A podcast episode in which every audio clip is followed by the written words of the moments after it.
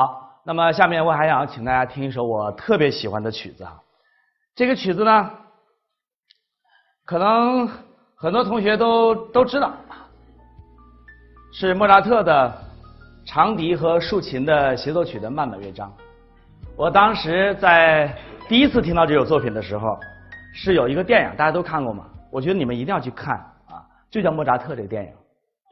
莫扎特电影当中呢，有一个细节，说莫扎特是怎么死的。呃，电影当中推论呢，是当时有一个大作曲家叫萨利埃里，说萨利埃里呢太嫉妒莫扎特的才华，那么因此呢毒死了莫扎特啊。这电影这样说的，但是好多史学家都反对这个观点，因为当时萨利埃里的地位非常之高，莫扎特这样一个小人物根本不足以威胁他的地位啊。这历史上当然公说各有公婆各有其理啊，这个我们不管他。但这个电影的细节当中呢，我印象非常深，好像是在一个教堂或者宫殿里，萨利埃里第一次拿到了这个曲子的谱子的时候，翻开以后，那个音乐就在他脑子里响了起来。当时萨利埃里的表情非常非常的复杂，我觉得中国的电影演员没有一个能够演出这么复杂的那样一种表情，那种欣赏、那种美、那种崇拜和那种羡慕、嫉妒、恨啊，所有的情感交织在一起哈。我有一个特别出名的词儿，你们都学啊。这个这这词儿谁也不知道，但是我希望它出名啊，叫患了百感交集综合症。在那瞬间，所有的事情都来到了。但是随着音乐起来，我当时印象非常深，那个电影镜头就这样一点一点摇起来，然后就是整个音乐特别特别升华。这是那个协奏曲的慢板乐章，曲子比较长，我们稍微听一会儿好不好？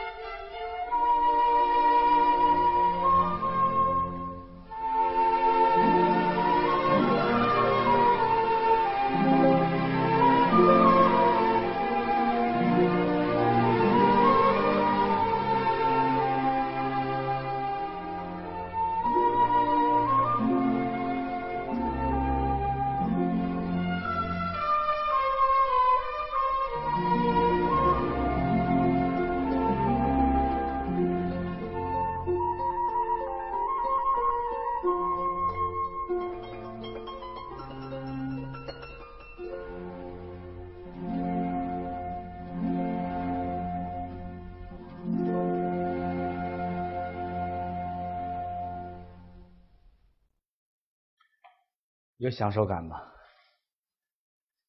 这个你们去查一下哈，呃，查一下莫扎特是哪年死的啊？大家知道莫扎特几岁死的吗？好像是三十九岁哈，也许我记错了，三十六还是三十九？三十五。OK，反正总而言之，周老师的史学的这个基础很不牢靠，经常会在呃这个过具体的时间、地点、人物上可能会记错啊，请大家原谅，我不太关心这些事情。我关心的是，莫扎特实在是太伟大了。这个中国有一个音乐美学家叫青主啊，他的真名叫廖尚果，对吧？他的弟弟叫什么？廖朴树老师是青主的什么人？大家有人知道廖朴树老师吗？啊，中央音乐学院的大教授。中国第一个音乐学的博士廖辅书，呃，好像是他的哥哥，我可能有一次记错了，叫青主。他有篇文章叫《莫扎特是怎样的伟大》。青主是我们近现代史上我认为最伟大的音乐美学家。他有两本书，一个叫《乐话》，一个叫《音乐通论》，都非常非常好看。那么他都是在三四十年代时候写的东西，大家可以去看。在这篇小文章当中，这个。青主说了一句很有意思的话，他说：“多亏莫扎特死得早，否则的话，世界的美不就被他创造完了吗？” 这是一种情绪化的话，但是能够感觉到他对莫扎特崇拜啊。那么我们想说的是，文学它是什么？它是语言的艺术。绘画呢，美术它是视觉的艺术。音乐是什么？听觉的艺术。但是音乐仅仅是听觉的艺术吗？我想问大家的问题是。当你们听到刚才那两首作品的时候，你们有一种啊欢呼跳跃的想法吗？没有。你有一种啊哀悲痛欲绝的想法吗？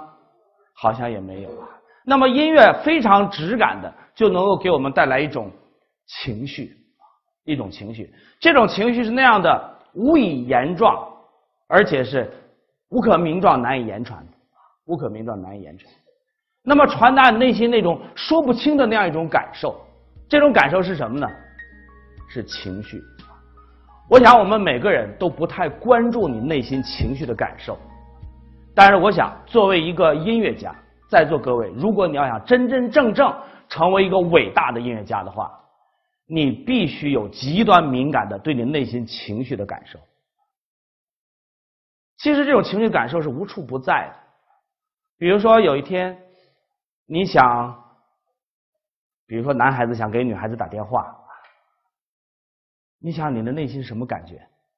这七上八下，你突然间想到一句什么他说的好听的话，你内心一喜，突然间又产生一悲，然后你拿起电话，内心紧张感，然后你拨开号码到最后一个号码要按完的时候，你的内心就紧张。这时候嘚儿响了，然后突然间对方接通了，这是你什么感受啊？OK，在大家的笑声当中，我知道你们已经被这样一种微妙的情绪，我的引导被你，你你已经被我的引导吸引着去感受内心的情绪。其实这种情绪是无处不在啊。那么世界上没有任何一门艺术能够像音乐这样如此细腻、微妙、直接、即时的传达人类内心这个世界的感受。对于这样一种感受来讲，美术它是静态的。它没有时间的过程，而文学呢，它要阅读、理解、想象、体验。对于这样一种疏忽即逝的情绪反应来讲，文学来的太慢了。我们说，世界上没有任何一门艺术能够像音乐这样如此即时的、细腻、敏感、微妙的传达人类内心这个世界的感受。其实，当我们说我们要走出用文学化和美术化的。方式去欣赏音乐的误区的时候，我们同时要给大家建立一个音乐最最基础、最最重要的两种欣赏方式：一种就是纯听觉的感受，另一种就是内心细腻微妙的情绪体验。那么，下面呢，我们想用这样一个例子来让大家感受一下那个细腻微妙的情绪的反应。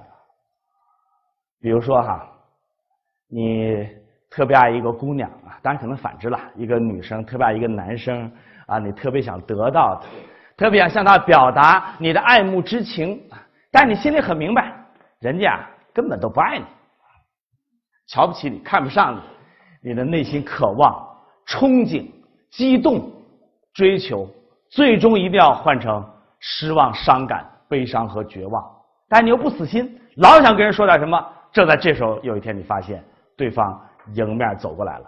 大家想象一下啊，在这条狭长的校园小径上，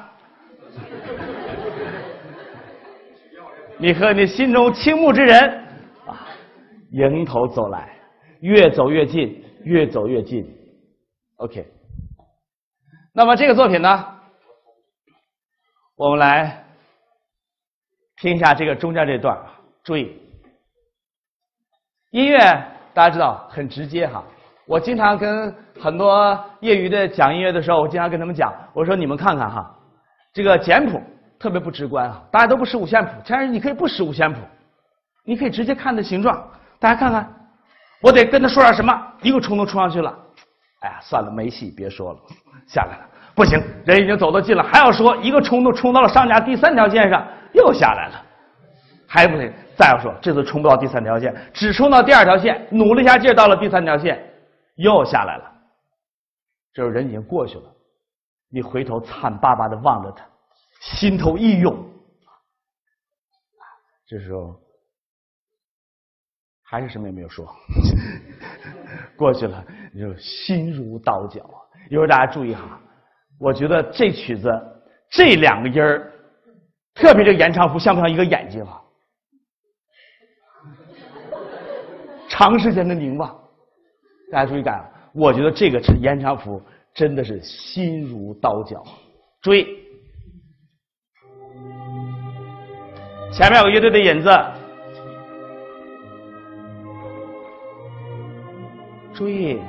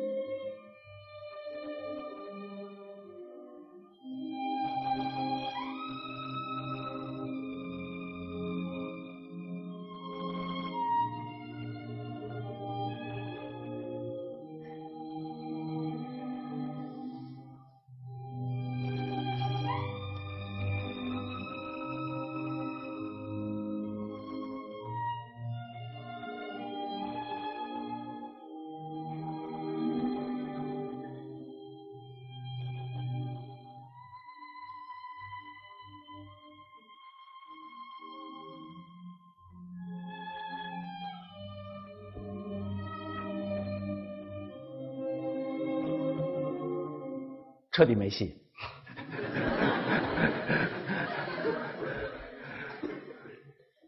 大家能不能想象，还有什么艺术能够如此细腻、微妙、动态、即时的描摹你内心这个世界活动的感受？唯有音乐，唯有音乐。所以我们想说呢，在音乐的欣赏当中，我们最需要的是体验这种非常细腻、微妙情绪的感受。现在呢，我想在座各位回答一个问题。我们以前有没有如此全神贯注的捕捉音乐每一丝一毫精微的变化？你们以前有这样过欣赏音乐吗？有人有，但是还有很多人没有。好了，现在我想请所有的同学，百分百每一个人放下你的手机，放下你的所有的东西，竖起你的耳朵，我们什么都不说，然后用你全身心的感受，跟着音乐的起伏、涌动和衰落，好不好？OK，注意，再来一遍。准备好了吗？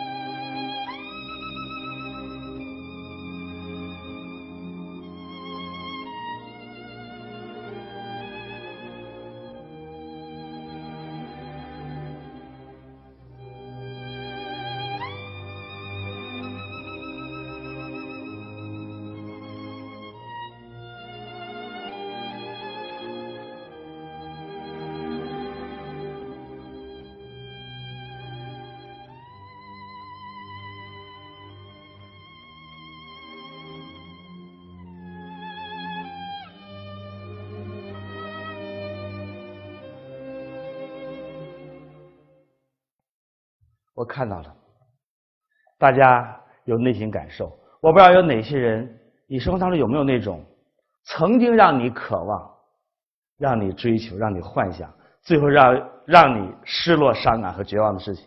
你们有过吗？现在也许可能还没有，将来一定会有。记住周老师的话：如果有一天遇到这样的事情了，拿出这个作品来再听一遍。我估计很多人会潸然泪下。